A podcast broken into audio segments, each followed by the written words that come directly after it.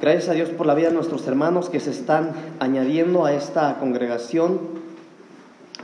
Eh, bueno, gracias a Dios porque ahora ya no son eh, extranjeros, ahora ya son de la familia, son de la casa, ¿verdad? Así es que bienvenidos, amados hermanos, eh, reciban esta cobertura congregacional con fe. ahora métanse, hermanos, métanse Involúcrense en todas las actividades de la casa, en todo, en, todo, absolutamente todo. Vengan, participen eh, y tengan por seguro que así como el Señor les ama, cada uno de nosotros, como parte de la congregación, les amamos también. Así es que a partir de ahora el Señor va a hacer cosas en sus vidas. No lo digo yo, lo dice el Señor a través de su palabra. Y ahora esta casa va a ser para ustedes eh, una familia donde van a poder, no se van a sentir solos, nosotros los vamos a ayudar a caminar, ustedes van a poder caminar y cuando se sientan solos van a poder venir aquí, aquí hay un padre espiritual en esta casa, pero también hay toda una familia, ¿verdad? Así es que bueno, al final del servicio usted puede abrazarle, puede besarle, decirle bienvenido a la casa del Señor, bienvenido a esta familia, ¿verdad? Gloria a Dios. Eh, Dios es bueno, ¿cuántos saben que Dios es bueno? Sí, bueno, qué bueno que están acá, hermanos. Gracias por la vida de mi primo Dani que nos visita, ¿verdad? Dios te bendiga. Dani, bienvenida a la casa de Dios. Bueno, gracias a Dios, hermanos. Vamos a orar por la palabra, ¿le parece? Bueno, le va a pedir que se pare otra vez. Eh, algunos dirán, híjole, otra vez me paro. Sí, parece. Vamos a orar. Vamos a pedirle al Señor que Él nos hable. Usted quiere que Dios le hable, ¿verdad? Bueno, yo también quiero que el Señor me hable. Así es que pidámosle, pidámosle. Papito lindo, háblanos, Señor, por favor. Señor, te suplicamos que tú nos hables. Nosotros venimos, Señor, cada uno de tus hijos y de tus hijas, Señor, venimos todos a este lugar, Señor, porque todos sabemos que tú estás aquí, Señor, y, y venimos, Señor, no a escuchar una conferencia, no venimos a recibir una clase, venimos, Señor, porque deseamos con todo nuestro corazón ser edificados a través de tu palabra, Señor maravilloso. Yo te quiero suplicar yo te quiero pedir en esta tarde, Señor, en el nombre de Jesús, que tú puedas hablar a nuestras vidas, Señor. Tú conoces los corazones de cada uno de los, de los hermanos y hermanas que están en este lugar, Señor. Y yo te suplico en el nombre de Jesús que tú puedas hablar a nuestras vidas, Señor. Prepara los corazones como una buena tierra, Señor, como dice tu palabra, y que esta palabra, Señor, venga a ser como una semilla que cae en buena tierra, Señor, y que al final de este culto, Señor, tú y solamente tú hayas sido completamente alabado y exaltado, Señor, en el nombre de Jesús. Gracias, Señor. Amén y amén. Gloria a Dios. Tomen su asiento, por favor. Dios es bueno. Eh, bueno, hermanos, yo quiero compartir con usted algo que el Señor puso en mi corazón. Y quiero compartir un mensaje que, que estuve estudiando estos últimos días. Eh, desde hace unos días yo venía estudiando esto que quiero compartir con usted, pero fue hasta ayer que concreté este mensaje, hermanos, que, que como le digo, los días pasados venía yo estudiando, venía analizando, pero fue hasta ayer que, que mi papá me comentó que tenía el privilegio de compartir, que puede concretar este mensaje. Yo quiero eh, decirle, hermanos amados, que cada vez que nosotros venimos, como le mencionaba hace un ratito, a la casa de Dios, eh, tenemos esa, ese privilegio, hermanos, porque bien podríamos decir que es una oportunidad, pero la verdad es que es una oportunidad que no todos tienen, el poder estar delante de Dios. Eh, y digo que no todos tienen, hermanos, porque muchos de los que están acá vienen porque sus papás son cristianos o en algún momento sus papás les dijeron, vamos a la iglesia, o sus tíos o alguien de la familia dijo, vamos a la iglesia, pero hay muchos allá afuera que no tienen ningún familiar cristiano. Y ni siquiera pasa por su mente el estar en una congregación como estas porque nadie los ha invitado. Y ellos no tienen ese privilegio que nosotros tenemos. Pero aún así, hermanos, a veces, eh, aunque vengamos a la iglesia, muchas veces, aunque podemos presentarnos delante del Señor, no lo hacemos. Porque no venimos con un, con un corazón dispuesto a entrar a la presencia de Dios. Pero hace ratito, hermanos, eh, mientras cantábamos, mientras adorábamos al Señor, cantábamos esa alabanza, no sé quién la canta, pero eh, cantábamos a tus pies, arde mi corazón, ¿verdad? Y yo analizaba un poquito la letra, hermano. Decía, a tus pies entrego lo que soy. Y cuando nosotros venimos a la iglesia con esa actitud, hermano, no con la actitud para cantar bonito, sino con la actitud de poner delante del Señor todo lo que somos, entonces es cuando ustedes y yo aprovechamos, hermano, el realmente haber venido a la iglesia. Cuando ponemos todo lo que somos delante del Señor. Y a veces, hermanos, eh, puede que vengamos, pero no vengamos a eso. Pero esta alabanza sigue diciendo, eh, no hay lugar más alto, ¿verdad? No hay lugar más bonito, más bello que estar delante de ti, que estar a tus pies. Pero me llama la atención que esta alabanza también dice, es ese lugar de mi seguridad. Ese lugar donde nadie me puede señalar. Y eso es lo más maravilloso, hermanos, que cuando nosotros nos presentamos delante del Señor, mire, de verdad, no importa cómo vengamos, no importa si nos hemos guardado o no. La Biblia dice, el que a mí viene, yo no le echo fuera. Cada vez que nosotros venimos delante del Señor, no importa, hermano, si tú vienes hoy con toda la actitud, ¿verdad? Porque a veces lo saludamos, ¿cómo está, hermano? Yo le bendiga. Bien, pastor, con toda la actitud, listo para alabar al Señor. Pero a veces no, hermano. A veces venimos a la iglesia, hermano, y venimos porque Sabemos que Dios puede ayudarnos y venimos con una gran carga, con una gran angustia en nuestro corazón, pero venimos a la iglesia. A veces venimos cargados de problemas y dejamos los problemas en casa y pensamos, híjole, no, yo creo que ni siquiera tengo tiempo para ir a la iglesia, pero te atreviste a tomar la decisión de venir acá, aunque dejaste problemas, pero estás aquí. Y eso es lo que cantamos. Llegamos al lugar de nuestra seguridad. Mira, hermano, yo me quedé con una administración que hizo el hermano Ismael aquí hace unos meses. Es este lugar el lugar indicado donde tú puedes ser restaurado. Si hay un lugar donde Dios te puede hablar, es aquí. Si hay un lugar donde tú puedes venir a dejar tus cargas, es aquí. Si hay un lugar a donde tú puedes correr en medio de estos tiempos de miedo, de terror, es este lugar. Si hay un lugar donde Dios te va a sanar, donde Dios te va a restaurar, donde Dios puede hacer algo contigo y con los tuyos, es en este lugar. Pero yo hoy quiero compartir un tema al que titulé Quita mi incredulidad. Quita mi incredulidad. Quiero que vaya conmigo rápidamente al Evangelio de Mateo capítulo 14, porque yo quiero, hermanos, no sé hasta dónde el Señor me va a permitir llegar con este tema porque es muy largo, pero yo quiero que hablemos acerca de, esto, de, del problema de la incredulidad. De cómo a veces, hermano, aunque el Señor esté con nosotros, de que aunque tengamos el privilegio que Dios delante de nosotros, mire, es como si el Señor, como si alguno de nosotros estuviera en ayuno, pero no porque te propusiste ayunar, sino porque no tienes nada que comer.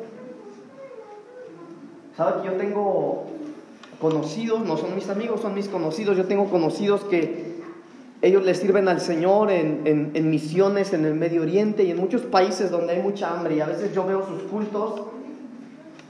Y los hermanos se reúnen, hermano, se reúnen allá en el Medio Oriente y, y, no es acá como nosotros, porque nosotros si nos organizamos, hermano, decimos el próximo domingo, hermano, convivimos y compramos comida, ahí con ellos no es así. Ellos sí tienen carencias, hermano. Ellos, ellos se esconden para poder hacer un culto.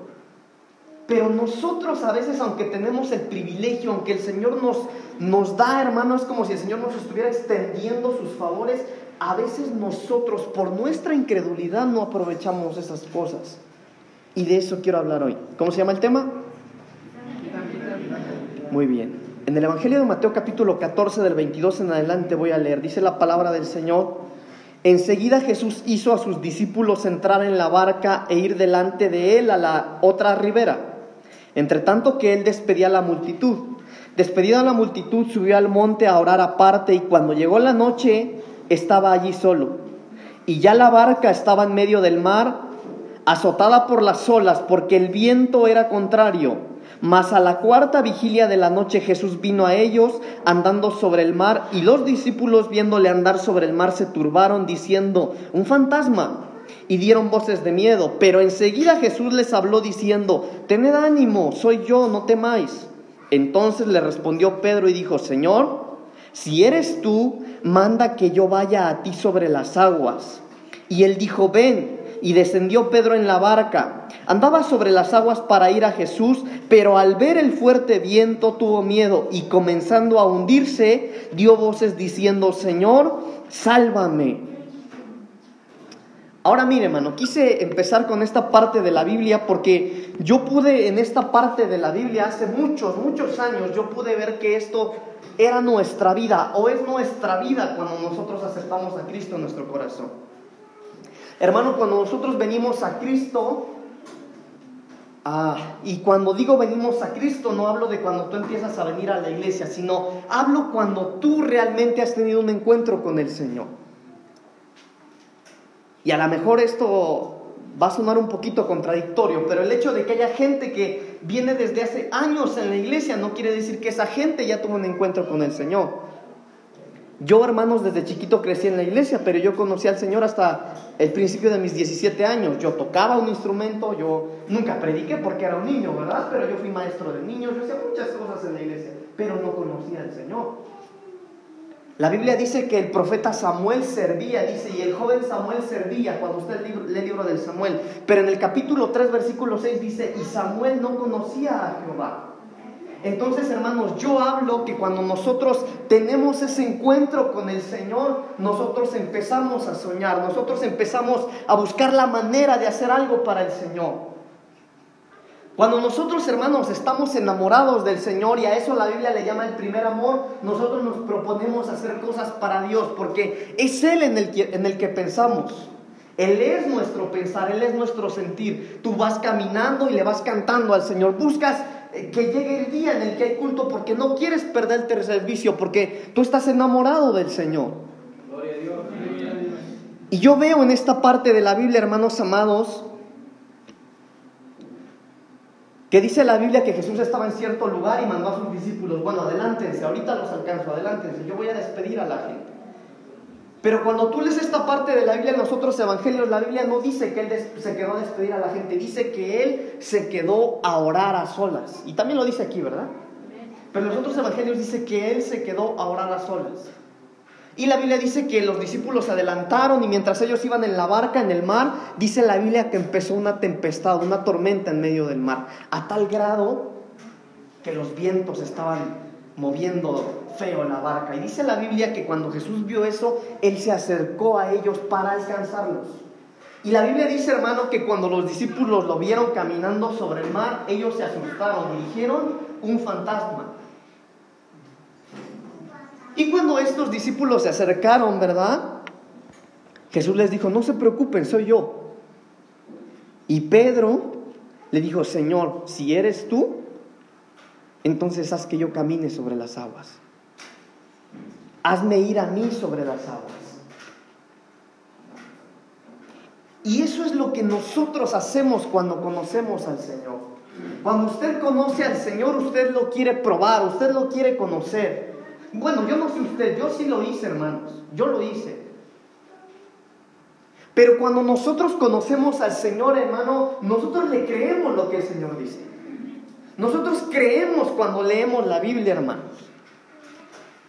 ¿Sabe que nosotros, bueno, yo hace muchos, hace unos años, y no quiero decir muchos porque me siento viejo, pero hace unos años cuando yo trabajaba con los jóvenes acá en la iglesia, hermano, con los jóvenes hicimos muchas cosas evangelizábamos, orábamos por enfermos, muchas cosas, hermano. Pero mientras trabajábamos con los jóvenes, muchos jóvenes se nos fueron añadiendo. Teníamos muchos jóvenes en la iglesia. Y muchos de ellos cuando recién llegaban a la congregación nos veían raros. Porque nosotros orábamos por gente, porque nosotros íbamos y hacíamos obras de teatro y hablábamos de Cristo. Pero a lo que quiero llegar es a esto, hermano, que yo en, en el grupo de jóvenes tuve jóvenes que en un muy corto tiempo ellos se atrevían a orar por la gente. Me acuerdo que fuimos en alguna ocasión, nos invitaron a un congreso de jóvenes a Veracruz. Y cuando estábamos en ese congreso en Veracruz me tocó predicar y los muchachos hacían solas de teatro, ¿verdad? ¿Se acordarán? Aquí están algunos. Mi esposa, está Dani que nos acompañaba, está Eric, algunos jóvenes. Pero hubo un mover del Espíritu Santo ahí por medio de esos jóvenes que creían del Señor. Y pasaron muchas cosas, hermanos. ¿Por qué? Porque cuando uno conoce al Señor, uno le cree al Señor. A uno no le importa si sabe mucho o no de Biblia, no. Tú lees la Biblia y la Biblia dice, bueno, estas señales seguirán a los que creen. Y uno dice, ah, eso es para mí. Porque a ti no te importa cuánta teología sabes o no. Tú le crees al Señor. Tú crees en aquel Dios que te está dando una oportunidad. Tú crees en ese Dios que está renovando tu vida, en ese Dios que te pudo haber sanado, que te pudo estar, que te puede estar en ese momento presentando el cambio de tu historia. Tú crees en ese Dios. Tú crees como este hombre. Y tú te atreves a caminar sobre las aguas. Yo podría contarles muchos testimonios, pero si no, no voy a avanzar. Pero ¿sabe qué? Que algo pasó. La Biblia dice, hermano, que Jesús le dijo, bueno, está bien. ¿Quieres caminar sobre las aguas? Entonces le dijo a Pedro, ¿verdad? Si tú eres, versículo 28, entonces le respondió Pedro y dijo, Señor, si tú eres, manda que yo vaya a ti sobre las aguas. Y él dijo, ven. Y descendió Pedro de la barca y andaba sobre las aguas para ir a Jesús. Pero al ver el fuerte viento tuvo miedo. Al ver el fuerte viento tuvo miedo. Y cuando nosotros venimos a Jesús, hermanos amados, y quitamos la mirada de Jesús, entonces empezamos a poner la mirada en el fuerte viento. Y cuando hablo del fuerte viento son de las cosas que no son bonitas. Porque si usted hoy vino al culto, ¿verdad? Y estamos acá y levantamos nuestras manos y cantamos, lloramos y adoramos, porque a eso venimos. Pero usted a lo mejor no quiere ni pensar ahorita que regrese a su casa, porque regresando va a estar el problemota. Y esto es lo que le pasó a Pedro. Que cuando él prestó su vista, hermanos, al fuerte viento, tuvo miedo. Tuvo miedo. Y después que él tuvo miedo, dice la palabra del Señor, y comenzando a odirse, dio voces diciendo, Señor, sálvame, sálvame. Ahora, hermanos amados, por alguna razón el Señor puso esto en mi corazón hoy. Pero si tú te estás hundiendo, tú tienes que clamarle al Señor. Si algo, si algo está pasando en tu vida, hermano amado, si le prestaste atención al viento, porque el viento se ve o no se ve, ¿ustedes qué dicen? No, no se ve. Pero el viento puede hacer ruido. Y el viento puede, puede, mire, el viento, si bien el viento no se ve, el viento puede empezar a levantar la basura y las cosas para que tú te des cuenta que estás en medio de una tormenta. Tal vez tú buscando al Señor, hermano, no quisiste prestarle atención al viento, pero fue el ruido del viento el que llamó tu atención. Fue todo lo que el viento empezó a levantar a causa y eso causó en ti un miedo. Y ese miedo está causando a que estés empezando a hundirte tal vez en algo. Pero si ese es tu caso, tú tienes que hacer lo que hizo Pedro, clamar al Señor. ¿Cómo se llama el tema? Ok, Evangelio de Marcos, capítulo 9, del 17 en adelante, hermanos. Aquí empiezo la predicación. Marcos, capítulo 9, del 17 en adelante. Y respondiendo uno de la multitud dijo, Maestro, traje a ti mi hijo que tiene un espíritu mudo el cual donde quiera que le toma le sacude y echa espumarajos y cruje los dientes y se va secando. Y dije a tus discípulos que le echasen fuera y no pudieron. Y respondiendo él les dijo, oh generación incrédula, ¿hasta cuándo he de estar con vosotros? ¿Hasta cuándo os he de soportar? Traédmelo. Y se lo trajeron y cuando el Espíritu vio a Jesús, sacudió con violencia al muchacho, quien cayendo en tierra se revolcaba echando espumarajos. Jesús le preguntó al padre, ¿cuánto tiempo hace que le sucede esto? Y él dijo, desde niño. Y muchas veces le echan el fuego y en el agua para matarle. Pero si puedes hacer algo, ten misericordia de nosotros y ayúdanos. Escuchen lo que le dijo Jesús. Si puedes creer, al que cree todo le es posible. 24. E inmediatamente el padre del muchacho clamó y dijo, creo, ayuda a mi incredulidad. Y cuando Jesús vio que la multitud se agolpaba, reprendió al espíritu inmundo diciendo, el espíritu inmundo y sordo, yo te mando, sal de él y no entres más en él. Entonces el espíritu clamando y sacudiéndole con violencia salió y él quedó como muerto, de modo que muchos decían, está muerto. Pero Jesús tomándole en la mano le enderezó y le levantó. Cuando él entró en casa y sus discípulos le preguntaron aparte, ¿por qué nosotros no pudimos echarle fuera? Y les dijo, este género con nada puede salir sino con oración y ayuno. Entonces, hermanos, en lo que acabamos de leer, la Biblia está relatando una historia. Jesús andaba por ahí con sus discípulos, pero Jesús se apartó de ellos. Y cuando Jesús estaba a un lado de ellos o estaba apartado de ellos, se acercó un, hombre, se acercó un padre de familia y trajo a los discípulos a su hijo, el cual estaba endemoniado, ¿verdad? Y tenía un espíritu mudo y sordo. Y la Biblia dice que entre la multitud del padre, cuando vio a Jesús, le dijo, mira Jesús, yo traje a mi hijo y tus discípulos no pueden echar ese demonio fuera. Pero me llama la atención, hermano, porque esta historia es famosa para hablar del ayuno y la oración, para hablar de que si no ayunamos y si no oramos no echamos fuera demonios, y es verdad. Pero también es famosa porque es una de las partes donde la gente dice que Jesús regañó a sus discípulos y que les dijo que tenían poca fe. Pero yo quiero hoy que veamos algo más. Me llama la atención que cuando este padre de familia le dijo a Jesús, Jesús, tus discípulos no pudieron echar fuera el demonio. Jesús no dijo, ah, sí, es que tienen poca fe. Jesús confrontó al Padre. Y Jesús le dijo, si puedes creer, entonces puedo. Si puedes creer. ¿Y qué respondió ese padre, hermanos? Creo. Creo. ¿Qué más? Ayúdame Entonces, ¿creía o no creía? Pero, pero no mucho. Y mientras yo estudiaba ayer, hermano, el Señor me decía eso, es que la iglesia está así. Creen, pero no mucho. Creen, pero limitadamente. Creen, pero para las cosas fáciles. Y así Dios no puede hacer nada con nosotros, hermanos amados. ¿Saben que... ¿Cuántos saben que Dios es poderoso? ¿Cuántos saben que Dios es sanador? Que Dios es libertador. Dios es así, hermanos. Pero tenemos que creer. Y si usted cree limitadamente, hoy tiene que venir con el Señor y decirle, Señor, sí creo, pero ayuda a mi credulidad.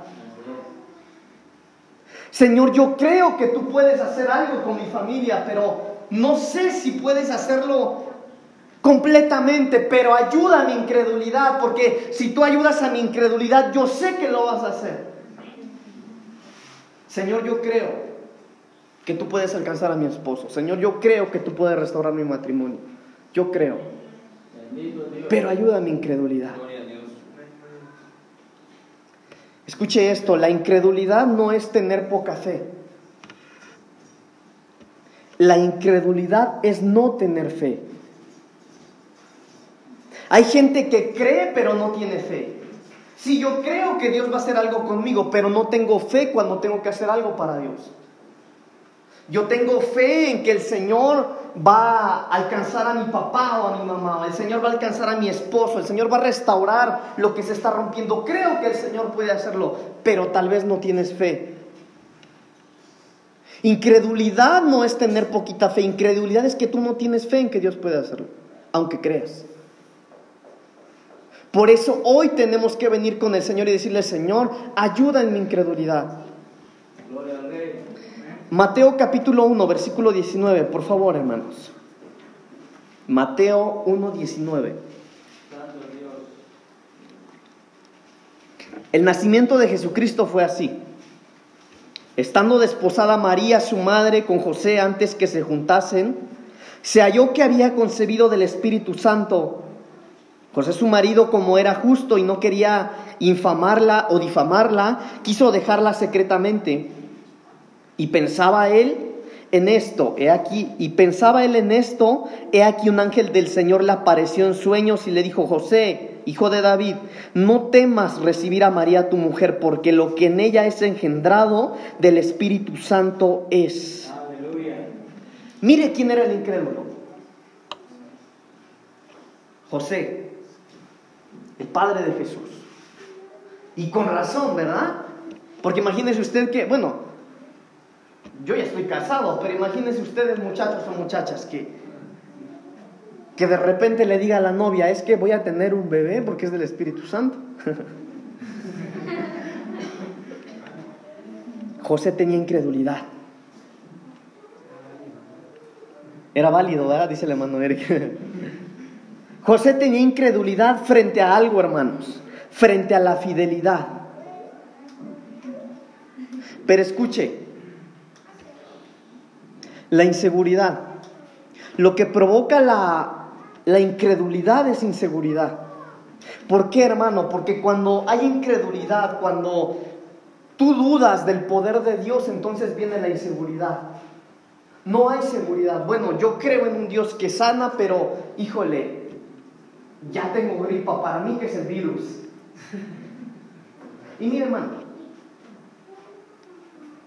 hay gente que tiene fe, pero la tienen al revés. Hay gente que dijo, no, yo no voy a la iglesia para no infectarme. Vinieron a la iglesia y se infectaron, porque tienen fe, pero la tienen al revés.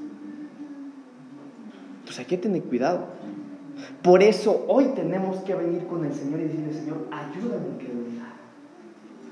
Pero José, hermano, ¿cómo no va a tener incredulidad, verdad? Pero él tenía incredulidad y esa incredulidad, hermano, estaba haciéndole tomar malas decisiones. Por eso, hermanos amados, si usted está hoy en esa posición de decir, bueno, si yo sé que Dios puede hacer algo, creo, pero no tengo fe. Parece que las cosas que el Señor me dijo, en lugar de que se acerquen, se alejan, hermano, hoy venga. Porque necesita la intervención del Señor en su vida. ¿Sabe que para que José no tomara esa mala decisión o para que no se concretara la mala decisión de José, que era, como dice la Biblia, José la quería dejar en secreto porque la amaba, pero la quería dejar. Y para que él no tomara esa decisión, el Señor tuvo que enviar un ángel para intervenir. Entonces, hermanos amados, usted tiene o tenemos hoy que venir con el Señor y decirle, Señor, ayúdame en mi credulidad, porque pareciera ser, Señor, que yo creo en ti, pero creo limitadamente. Hay cosas en las que sí te creo, pero hay cosas en las que no creo. Hermanos,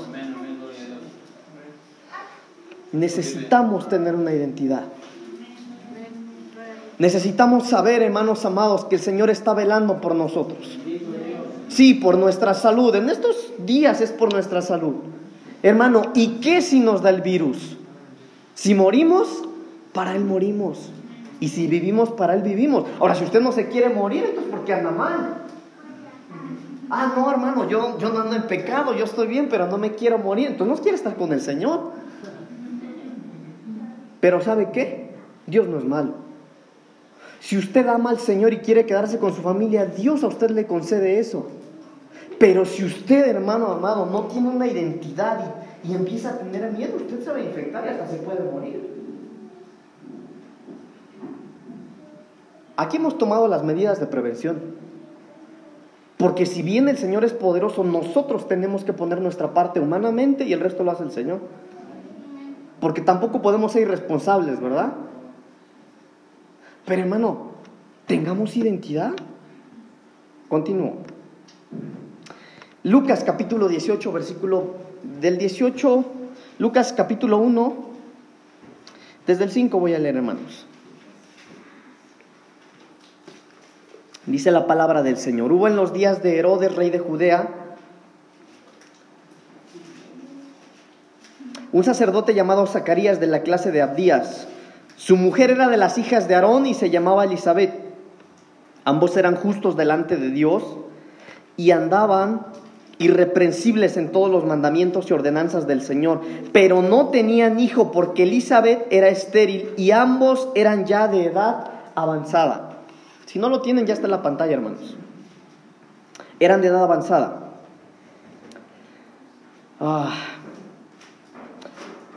Aconteció, versículo 8, aconteció que ejerciendo Zacarías el sacerdocio delante de Dios, según el orden de su clase, conforme a la costumbre del sacerdocio, le tocó en suerte ofrecer el incienso entrando en el santuario del Señor.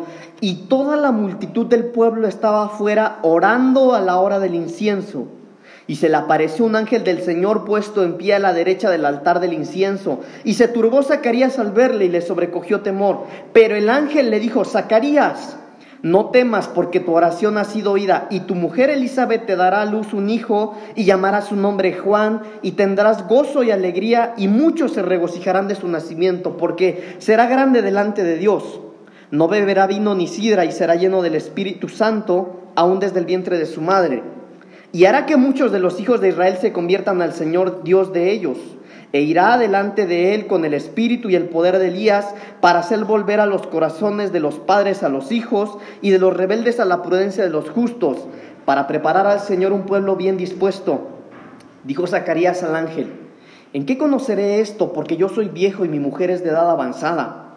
Respondiendo el ángel le dijo, yo soy Gabriel, que estoy delante de Dios y he sido enviado a hablarte y darte estas buenas nuevas y ahora quedarás mudo y no podrás hablar hasta el día en que esto se haga, por cuanto no creíste mis palabras, las cuales se cumplirán a su tiempo.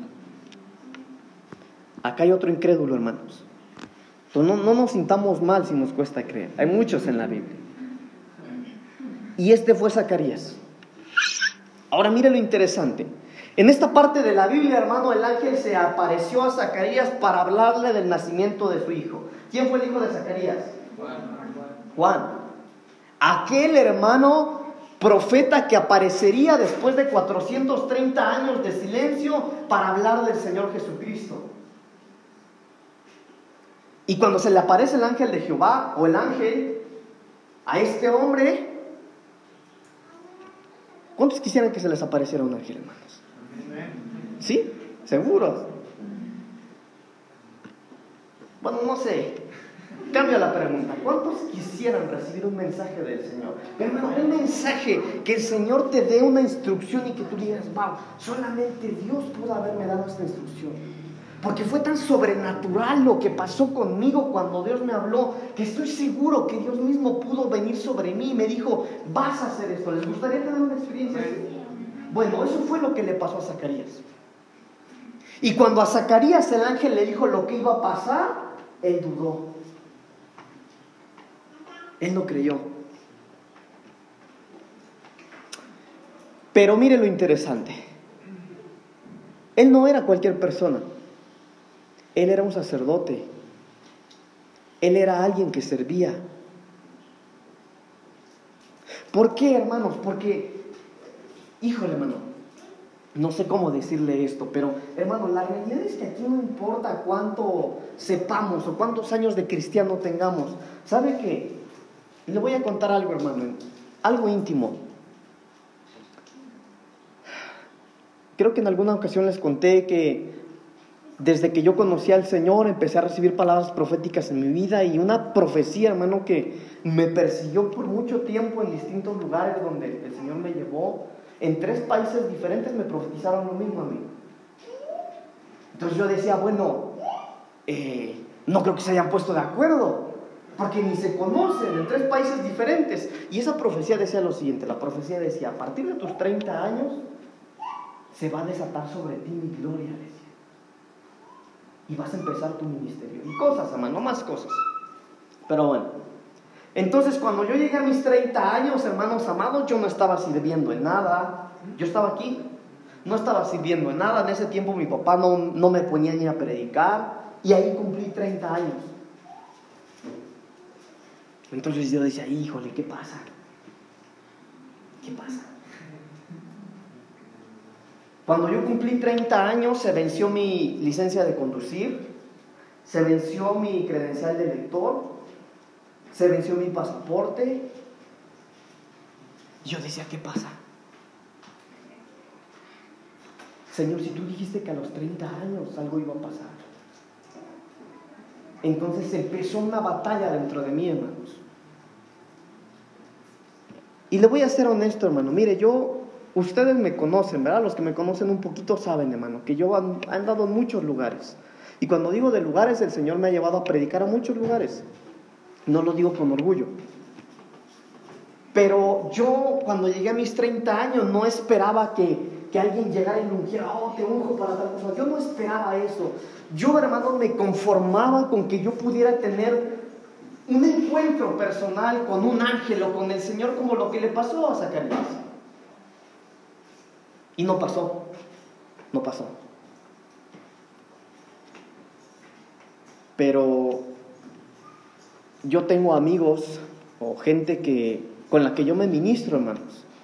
Gente que me aconseja, gente, gente que vela por mi vida espiritual. Y platicando con uno de estos hermanos a los que apreciamos, yo le conté toda mi angustia, todo lo que pasaba, hermano, es que no es posible que yo espere tanto tiempo. Y mire que yo he servido y que yo he batallado y que yo he hecho tanto. He sufrido. ¿Por qué he sufrido, hermano? Mire, yo sé lo que es padecer por el ministerio. Y no se lo digo por presunción. Pero a mí me ha tocado mojarme, caminar horas, hermano. Yo una vez me vine desde Morelos hasta Cuautla caminando a las 3 de la mañana. ¿Sabe por qué? Porque yo tenía fe en que el Señor me iba a proveer un pasaje y no me lo provió. Y tuve que caminar. Y muchas cosas que podría contar. Entonces yo le decía, Señor, yo te he servido, he ido tú me has enviado, Señor, y no ha pasado nada. Y cuando yo le contaba estas cosas a ese hermano, ese hermano me dijo, no te afanes. Y eso fue todo lo que me dijo. No te afanes. Entonces yo dije, bueno, pero ya van a llegar mis 30 años. Y cuando yo veía que se estaban caducando todos mis papeles que yo usaba en mi vida personal, yo dije, bueno, tal vez voy a morir. Mire, escuchen lo que les estoy diciendo. Tal vez voy a morir. Y yo pensé lo siguiente, tal vez mi propósito es estar con el Señor a mis 30 años algunos, no a todos, algunos a, a la gente que es íntima, para mí yo se lo comenté. Fíjate que yo creo que voy a morir, le dije, cuando yo cumpla 30 años. Porque algo va a pasar a los 30 años. Sin embargo, el tiempo pasó y Dios me habló. El Señor me habló. Y me recordó mi llamado me recordó las cosas para las cuales Él me llamó. Y cuando el Señor me llamó y cuando el Señor me habló, yo pude tener un encuentro como lo tuvo Zacarías. Y cuando yo en mi... Hermano, porque yo no sé usted, pero cuando el Señor se, se te revela o cuando estás en la intimidad, en lo íntimo con el Señor, hermano, mire, repito, yo no sé usted, pero cuando yo tengo esos tiempos, el tiempo pasa así. Yo me baño en lágrimas, me baño en mocos, perdóneme. Pero yo llorando y en mi intimidad con el Señor, yo le decía, Señor, ¿y por qué yo? ¿Por qué yo? Señor, hay gente más preparada. Hay gente con más capacidad. Y el Señor me contestó lo siguiente. Porque yo sé que tú sí te atreverías a ir donde yo te voy a enviar. Porque tú sí te atreverías a decir lo que yo quiero que alguien diga. Y ellos no creen. Ahora mire, hermano. Si Dios necesita un tipo de cristianos, no son incrédulos. Es gente que cree. Es gente que cree. Porque Dios no depende de nosotros. Escuche esto, Dios no depende de nosotros, hermanos. A Dios no le importa si tú tienes la capacidad teológica o no de ir y convertir a alguien. A Dios no le importa si tú te vas a atrever a llevar esas palabras de vida a aquellos que las necesitan. Pero es la incredulidad, hermanos amados, la que a muchos, hermano, mire, yo no quisiera decir esto, pero la que a muchos de los que pueden estar acá los está deteniendo para que ustedes puedan ver la gloria de Dios a través de su vida empezando por los de su familia. Este hombre era sacerdote. Hermano, aquí no estamos hablando de un incrédulo de parte del pueblo. Él servía. ¿Y sabe dónde dudó? Mientras los demás oraban y un ángel se le apareció, aún teniendo ese tipo de revelación, dudó de lo que Dios le estaba diciendo. El pueblo oraba. El pueblo intercedía y él dudaba. Entonces, hermanos, acá no importa cuánto sabemos o cuánto no sabemos, no importa cuántos años de cristianos tengamos, a lo mejor eres el más nuevo, apenas si te sabes un versículo de la Biblia o ninguno, o te sabes tantas cosas. La pregunta aquí es, ¿crees de verdad o eres un incrédulo? Porque este era sacerdote y dudaba.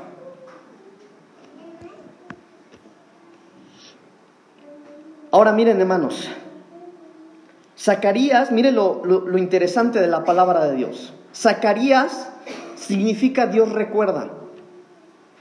Y Elizabeth significa su juramento. Y ese momento, hermano, el ángel se le fue a aparecer a este hombre porque, mire, yo me imagino al Señor, a Dios mismo enviando, mira, ven para acá. ¿Qué ángel dice ahí que fue? Bueno, Gabriel, ven para acá, le dijo al ángel, ¿verdad? Quiero que vayas con Zacarías y con Elizabeth. Porque ellos llevan 430 años sin que haya uno que lleve mi palabra. Imagínese, ¿puede usted imaginarse, hermano, la alegría del corazón del Señor enviando a su ángel a dar el mensaje y se encuentran a un siervo, a un sacerdote que no cree, que dudó mientras el pueblo oraba? Hermano, y eso a mí me, me pegó. Porque yo le decía ayer en la noche mientras estudiaba, Señor, no permitas, por favor, jamás permitas que por mi culpa, por no creer lo que tú tienes para la iglesia, Señor, no pase lo que tú quieres para ellos. Hermanos, necesitamos ser gente que cree. Usted necesita traer a la gente a casa. ¿Cuántos conocen gente enferma de COVID? Levante la mano. Bueno, usted tiene que traérselos a la iglesia. Y no, no, le mienta, hermano. Usted vaya y diga, sabes que yo estoy seguro que si tú vas a la iglesia donde yo voy, Dios te va a sanar. Pero crea, hermano. Y si no quiere venir a la iglesia, hermano, y el Señor pone en su corazón a orar, ore usted por ellos, que van a sanar. Porque este por no creer tuvo consecuencias. Tenemos que ser gente que cree. Cuando servimos al Señor empieza a mover sobrenatural y espiritual.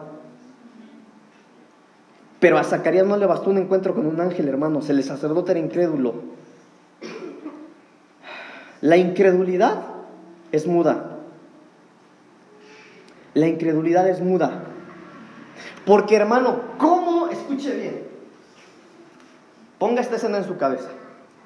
Imagínense que usted está durmiendo ahí en su casa, está dormido, hermanos amados. Y usted se despierta porque siente calor y cuando tú abres los ojos, la sala o el sillón, una silla de tu casa está ardiendo en llamas. Se está prendiendo tu casa. Imagínate lo siguiente. Tú te levantas, corres fuera de tu casa, pero cuando reaccionas, ahí adentro, donde se está quemando la casa, están tus padres, está tu mamá, están tus hijos, están tus hermanos, está tu familia. ¿Qué harías tú? ¿Qué harían?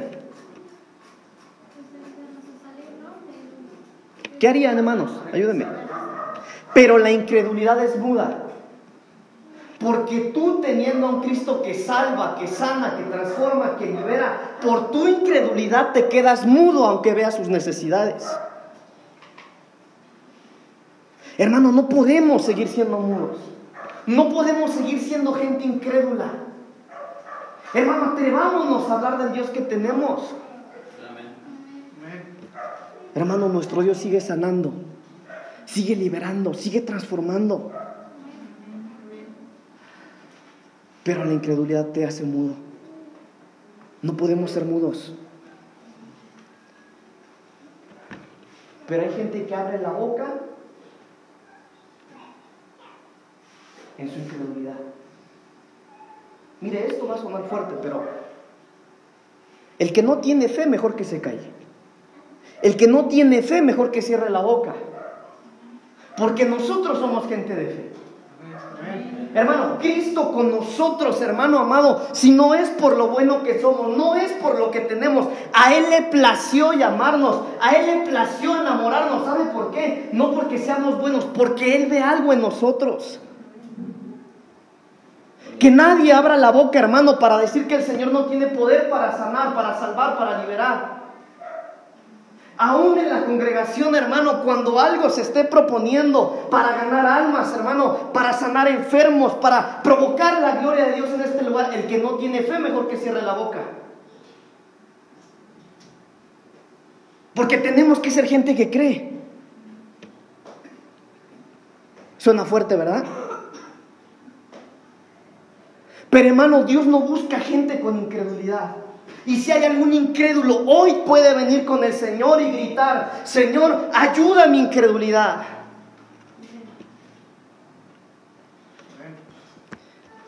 La incredulidad acorta la visión. ¿Qué es lo que tú le pidieras al Señor? Si el Señor te dijera, hoy pídeme lo que quieras, porque el Señor en la Biblia lo hizo. Si el Señor te preguntara, hoy pídeme lo que quieras, ¿qué es lo que tú le pedirías? Pero la incredulidad acorta la visión. Bueno, yo, yo desearía tal cosa, pero con que el Señor me dé esto está bien. Sí, porque eres incrédulo. Pero tú y yo no podemos ser gente de incredulidad. Mire, ¿por qué no podemos ser gente de incredulidad? Si alguien, si uno en la palabra de Dios, si uno en la Biblia tuvo visión, ese fue Jesucristo. Hermano, ¿qué más visión? ¿Qué visión tan más grande que esa? Que dar su vida por la humanidad entera. No podemos ser gente de incredulidad. Génesis capítulo 26, versículo 7, 6 en adelante, hermanos, por favor. Génesis 26 del 6 en adelante.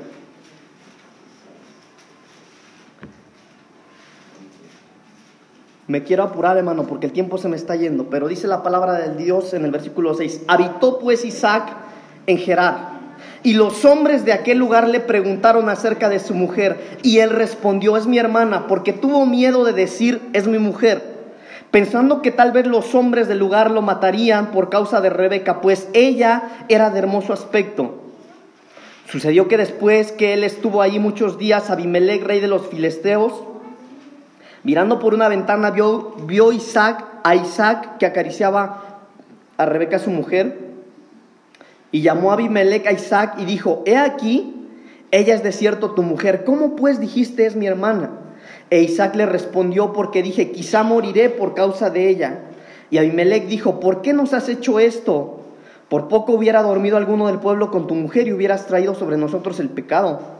Entonces Abimelech mandó a todo el pueblo diciendo, el que tocare a este hombre o a su mujer, de cierto morirá. Isaac. Isaac fue otro incrédulo. La Biblia narra que Isaac iba llegando a un lugar y como la esposa de Isaac dice la Biblia que era muy bonita, Isaac dijo, no sea que alguien quiera matarme por causa de mi mujer por querer quedarse con mi mujer. Y la incredulidad de Isaac fue que Dios no podía cuidarlos.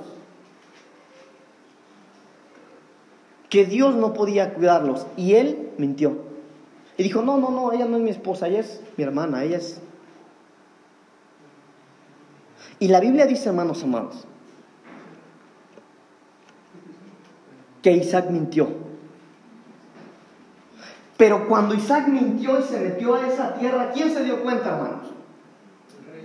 El rey. ¿Eh? Abraham. Isaac, ¿no? Habitó pues Isaac en Gerar, ¿verdad? Y los hombres de aquel lugar le preguntaron acerca de su mujer y él respondió, es mi hermana. Bueno, es Isaac.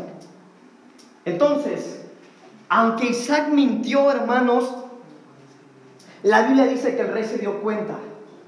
Entonces yo hoy quiero decirle algo, hermano amado. Para el rey nada le es oculto en tu vida. Todo lo sabe el Señor. Tú puedes venir a la iglesia y mentirle al pastor, mentirle a los hermanos, mentirle al líder de jóvenes, al líder de alabanza. Tú puedes mentirnos a todos acá, pero el rey, él es el que se da cuenta.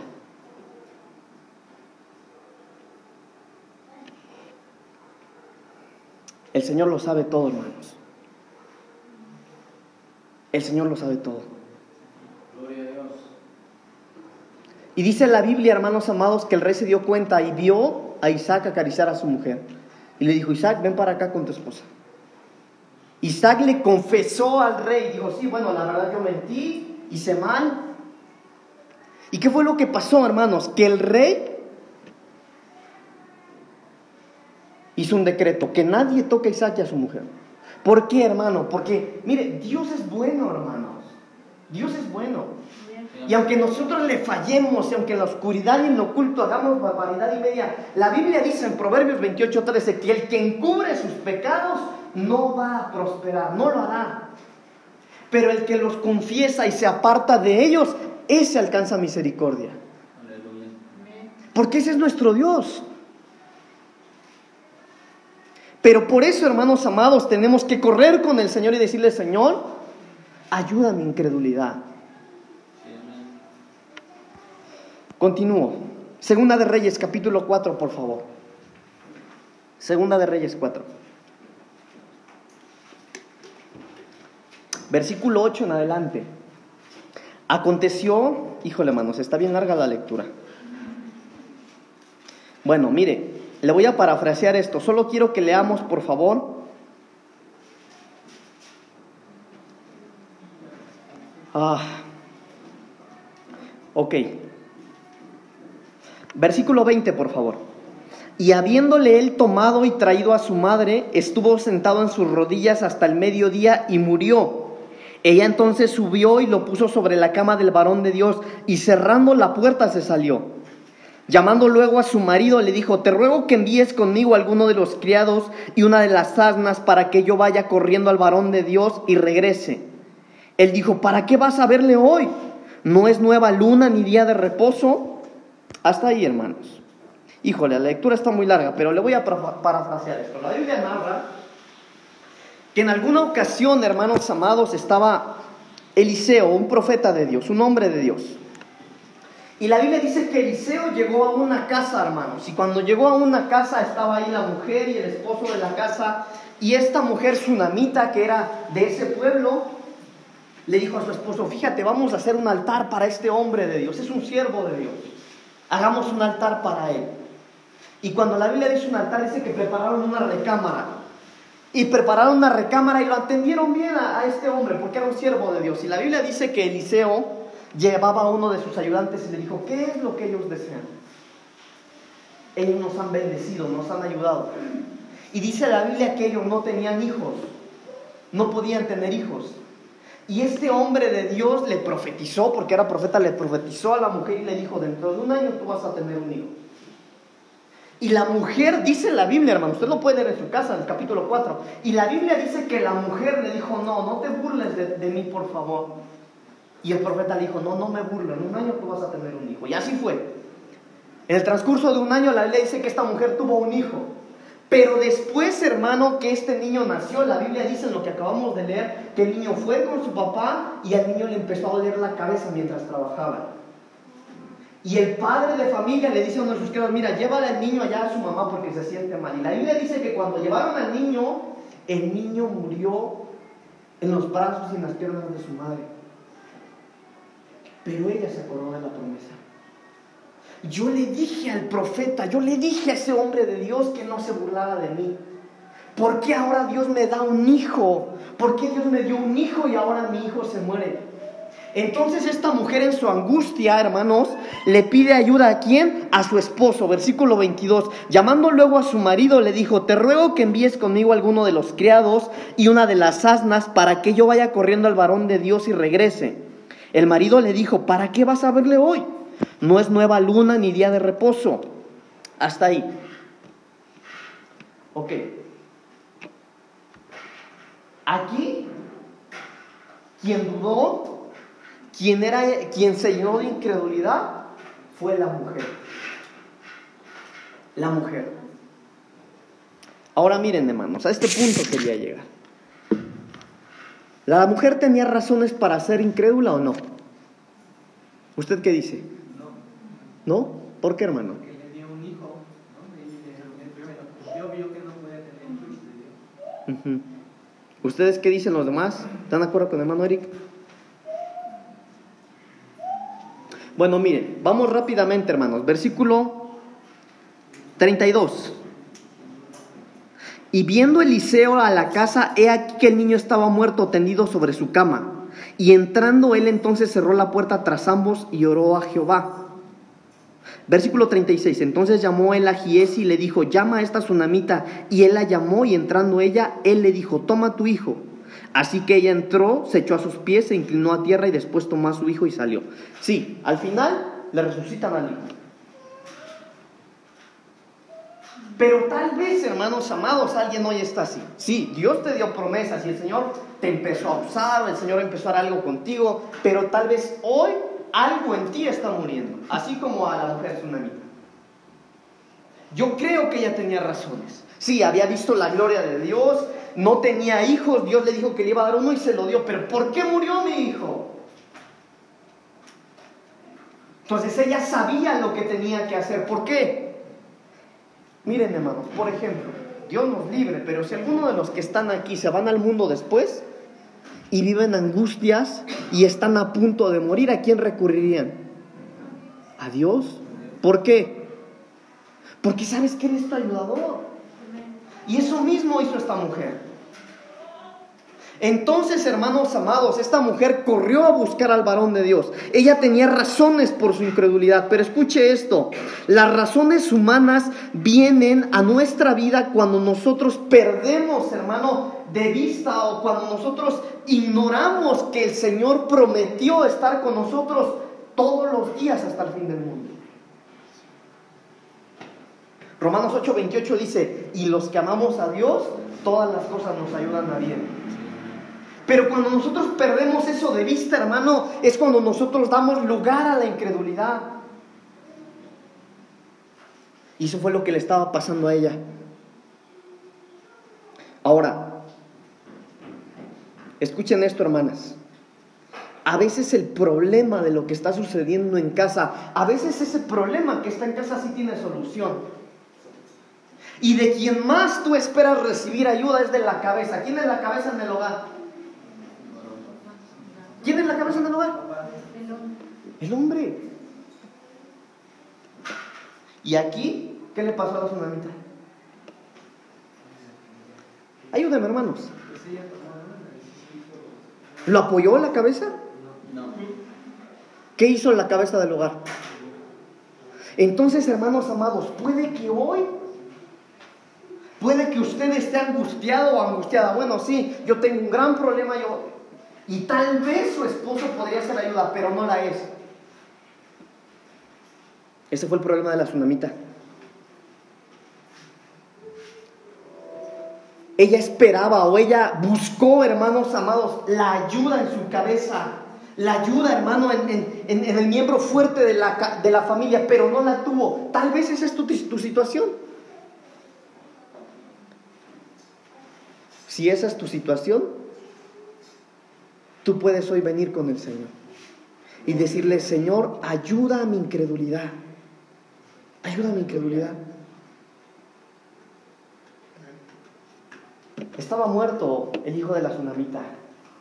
Ya se había muerto. La Biblia narra, usted lo puede leer en la casa, pero la Biblia narra que Eliseo mandó a Gies y a su criado. Le dijo, ve, adelántate adelántate pon esta vara, pon la vara sobre el niño y va a resucitar. Y le dice que fue el siervo de este profeta y no, no pasó nada. Regresó y le dijo, ¿sabes qué? Está bien muerto. Muerto.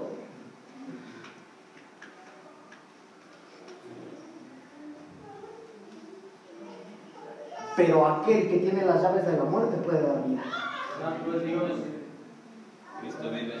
Hermano, ¿qué está muriendo en ti? Hermana, ¿qué se está muriendo en ti? Tal vez alguno dirá, no, bueno hermano, no está muriendo nada, ya está bien muerto. Hermano, hermana, puede volver a vivir. Puede volver a vivir. Pero tal vez tienes que venir hoy y decirle, Señor, quita mi incredulidad. Porque tal vez es mi incredulidad la que se está oponiendo para ver tu gloria. Póngase de pie, por favor. Vamos a orar. Vamos a orar. La palabra de Dios, hermanos, es tan hermosa. Es tan hermosa. Mire, yo hoy, más que una administración, hermano, ya fuimos ministrados a través de la palabra hoy. Yo creo que no necesitamos tanto para entender lo que el Señor quiso hablar a nuestras vidas hoy, ¿verdad?